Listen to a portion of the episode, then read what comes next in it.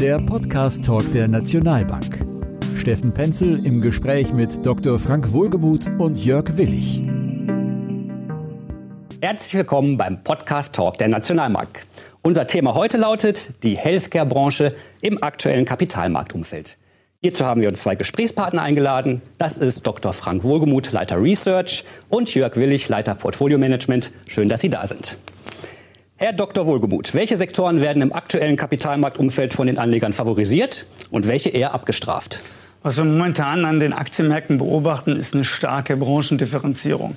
Sektoren, die auch schon vor der Pandemie im Fokus äh, oder in der Gunst der Investoren relativ weit oben standen, nämlich Healthcare, aber auch Technologie, sind weiterhin sehr stark favorisiert wohingegen es auch eine Menge an Branchen, Sektoren gibt, deren Geschäftsmodelle sicherlich Anpassung bedürfen, um in der Nach-Corona-Welt bestehen zu können. Hier insbesondere zu nennen ist die Reisebranche, ist das Transportwesen, sind aber auch viele Industriesektoren, ist der stationäre Handel.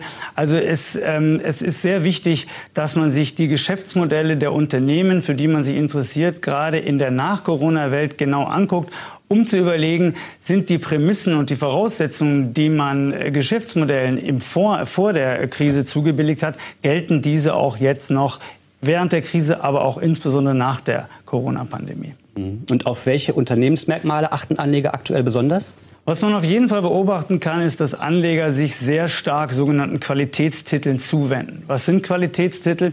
Das sind Unternehmen mit starken Bilanzen, also einer hohen Liquiditätsposition, einer relativ geringen Verschuldung, einer aussichtsreichen Positionierung in der Krise, aber auch danach und insbesondere robusten oder auch steigenden Wachstumsperspektiven für die Zeit nach Corona. Wachstum per se oder das volkswirtschaftliche Wachstum per se wird oder wird aufgrund von vielfältigen Faktoren eher begrenzt bleiben. Das ist die zunehmende Verschuldung, die ja auch vor der Corona-Krise schon auf einem sehr hohen Niveau war, die sich jetzt weiter deutlich, deutlich ausweitet. Da ist aber auch die demografische Entwicklung zu nennen. Immer weniger Produktivkräfte müssen das Bruttosozialprodukt eines Landes erwirtschaften. Das sind Faktoren, die das Wachstum per se eher limitieren, also begrenzen. Das heißt also, Unternehmen, die robustes Wachstum oder noch ansteigendes Wachstum versprechen, steigen natürlich deutlich in der Gunst der Anleger. Und das ist auch genau das, was man momentan beobachten kann. So werden Unternehmen aus dem Healthcare-Sektor, aber beispielsweise auch der Technologie mit einem deutlichen Bewertungsaufschlag auch jetzt in der Krise gutiert. Mhm. Herr Willig, ähm, was bedeutet die aktuelle Branchendifferenzierung für das Portfolio-Management? Eine Branchendifferenzierung, wie Herr Dr. Wohlgemuth sie auch schon erklärt hat, bedeutet ja, dass Aktien von Unternehmen verschiedener Industriesektoren völlig unterschiedliche Entwicklungen an den Aktienmärkten zeigen. Das heißt, unabhängig von der Entwicklung eines breiten Aktienindex, wie zum Beispiel des S&P 500, gibt es Sektoren, die ein deutliches Plus schaffen an Performance und es gibt Sektoren, die deutlich im Minus stehen. Für uns bedeutet das ein ganz klares Plus für aktives Management. Das heißt, es lohnt sich viel stärker darauf zu, äh, zu achten, in welchen Sektoren Sie investiert sein müssen. Und das zeigt auch die Grenzen des passiven Investierens. In den letzten Jahren war das ein Trend, einfach nur den Index zu kaufen. Und äh, das ist sehr bequem. Es hat auch seine äh, theoretische äh, Grundlage. Allerdings äh, hat dieses Investieren Grenzen und die werden gerade in der aktuellen Krise aufgezeigt. Was bedeutet denn die aktuell schwierige Marktphase dann für die Titelselektion? Die Titelselektion bedeutet das, dass die Grundlage unserer Meinung nach ein konsistenter Investmentprozess sein muss, der diszipliniert ist und der nicht auf Emotionen achtet.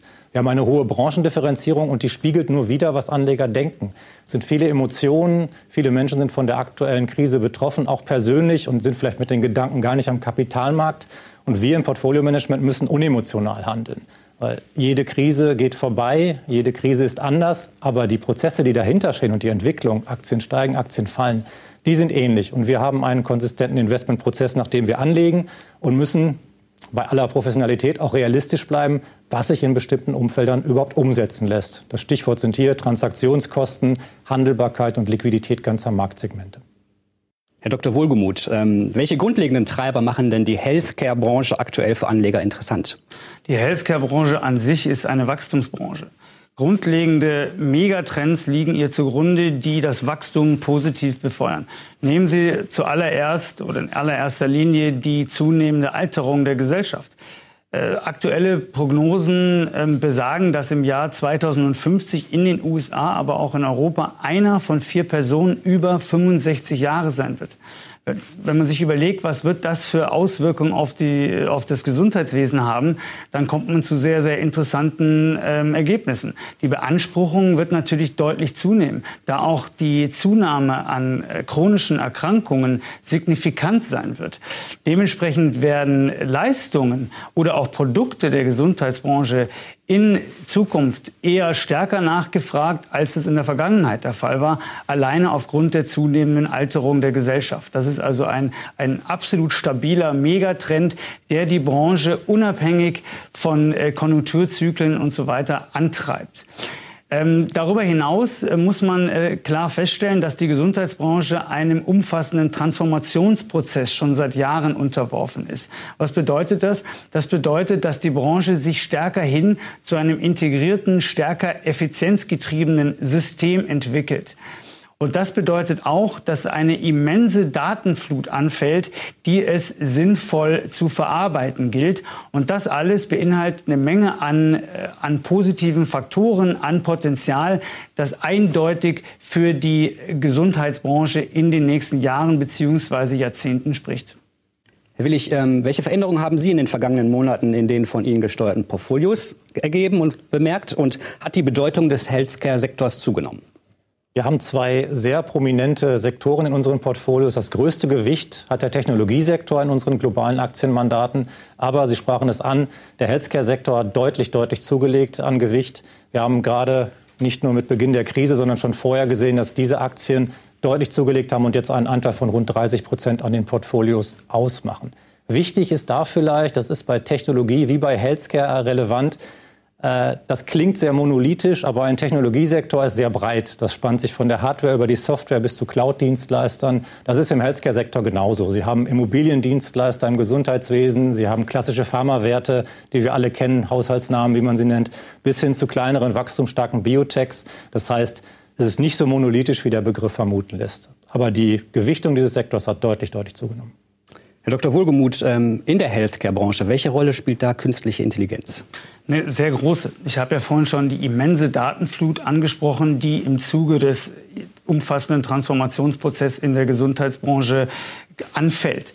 Und ähm, die jetzig vorhandenen Systeme, die insbesondere äh, von Menschen ausgewertet werden und so weiter, sind gar nicht in der Lage, diese exponentiell steigende Datenflut zu verarbeiten beziehungsweise auch sinnvolle Zusammenhänge in den Daten zu erkennen.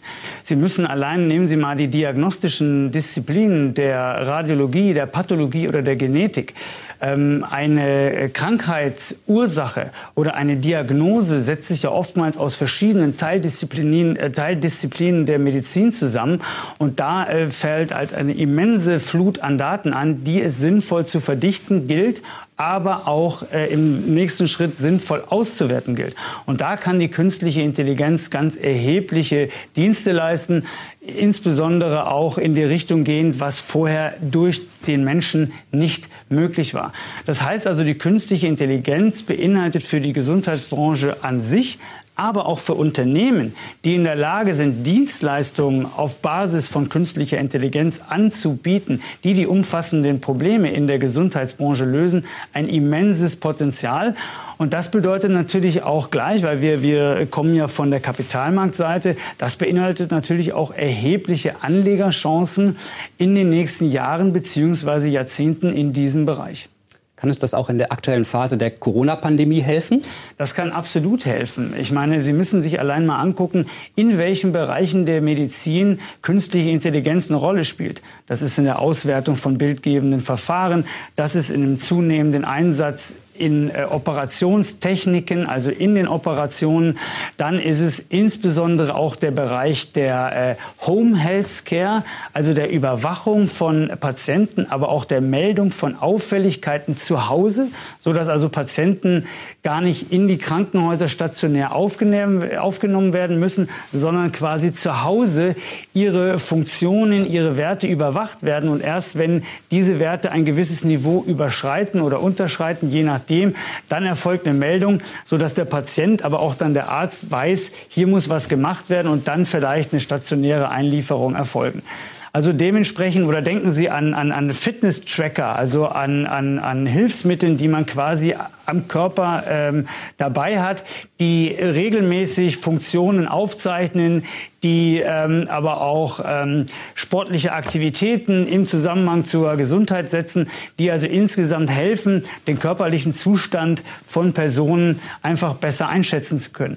Gerade in diesen Bereichen kann künstliche Intelligenz immens helfen. Und da Sie jetzt auch die aktuelle Corona-Pandemie angesprochen haben, da gilt das natürlich auch. Gerade die Überwachung von Patienten zu Hause oder die Meldung von Auffälligkeiten ist ein ganz wichtiger Punkt, dass Patienten, die höchstwahrscheinlich an Corona erkrankt sind, halt nicht in die eh schon vollen ähm, Wartezimmer der Ärzte kommen und dann die anderen Patienten äh, möglicherweise anstecken, sondern dass sie äh, A zu Hause bleiben oder B, wenn äh, die Symptome schon relativ stark sind, halt dann auch direkt ins Krankenhaus gehen.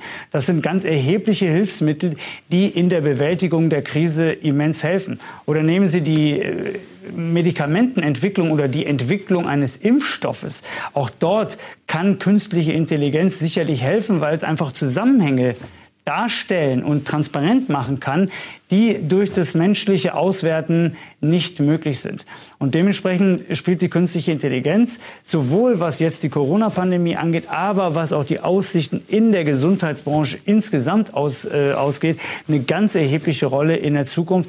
Und das alles birgt natürlich auch ein immenses Kostensenkungspotenzial für die Gesundheitsbranche insgesamt, weil halt auch Arbeiten gerade im sich wiederholenden Bereich durch künstliche Intelligenz abgeleistet werden, die bis heute oder in der Vergangenheit durch Menschen gemacht werden mussten, die halt auch deutlich teurer sind als beispielsweise der Einsatz künstlicher Intelligenz. Und die Ärzte können sich dann beispielsweise auf ihre Kernaufgabe konzentrieren, sprich das Patientenwohl zu begleiten und äh, die Behandlung voranzutreiben und müssen sich nicht in eher ermüdenden, sich wiederholenden Aufgaben mehr oder weniger ähm, ähm, abmühen, sondern können sich auf das Wesentliche konzentrieren. Das sollte man in keiner Weise unterschätzen. Mhm. Zusammenfassend, wie fällt Ihr Fazit aus? Mein Fazit fällt aus, dass also die Gesundheitsbranche oder der, der Aufschwung der Gesundheitsbranche kein kurzfristiges Phänomen ist, sondern da stehen ganz langfristige sogenannte Megatrends dahinter. Das machen sie natürlich gerade auch aus Anlegersicht, macht es die Branche ähm, sehr interessant. Man muss aber klar sagen, wenn man in die Analyse des Sektors tiefer einsteigt oder auch gerade in die Analyse von einzelnen Unternehmen, dann ist professioneller Rat unabdingbar. Man sollte dann, auch um sich gerade die komplexe und schwierige Einzeltitelselektion ähm, quasi nicht selber durchführen zu müssen, äh, in professionelle Hände, also in ein professionelles Fondsmanagement begeben. Wir im Hause beispielsweise propagieren oder haben aktive Lösungen die quasi auf die sich schnell veränderten Rahmenbedingungen reagieren und die auch Qualitätstitel, aber auch interessante Wachstumstitel umfassen, sodass man vom Aufschwung der Branche insgesamt profitieren kann. Ein Schlusswort von Ihnen, Herr Willig? Die Healthcare-Branche hat einen prominenten Anteil in unseren Portfolios, aber wie Herr Dr. Wohlgemuth gerade schon sagte, das ist eine Momentaufnahme. Diese Momentaufnahme ist abhängig von Faktoren, die wir uns anschauen. Welche Unternehmen sind attraktiv, welche sind nicht attraktiv und wir werden auch äh, Unterschiede sehen in der Allokation innerhalb eines Sektors. Wir haben gerade eine Mischung aus Biotechs, die äh, vielleicht etwas aggressiver sind, wo man breit investieren muss, wo man nicht den einzelnen Titel unbedingt auswählen muss, sondern breit in diesen Subsektor investiert sein muss. Wir haben aber auch klassische Pharmawerte. Aber es wird sich, das sage ich auch, mit dem Verlauf dieser aktuellen Marktphase und der Wahrnehmung und auch der medialen Berichterstattung vieles ändern und es werden sich auch die Kapitalströme wieder ändern. Viel Geld wird weiterhin in den Healthcare-Sektor fließen. Aber das ist nicht statisch und wir bleiben flexibel und gedanklich immer offen und schauen, was uns die Faktoren morgen sagen. Herr Dr. Wohlgemuth, Herr Willig, vielen Dank für das Gespräch und Ihre Einschätzung. Ihnen vielen Dank für Ihr Interesse und bis zum nächsten Podcast Talk der Nationalbank. Machen Sie es gut. Tschüss. Unser Thema in der nächsten Folge Niedrigzinsen und kein Ende in Sicht. Strategien zwischen Kapitalerhalt und Wertzuwachs. Abonnieren Sie den Podcast Talk der Nationalbank.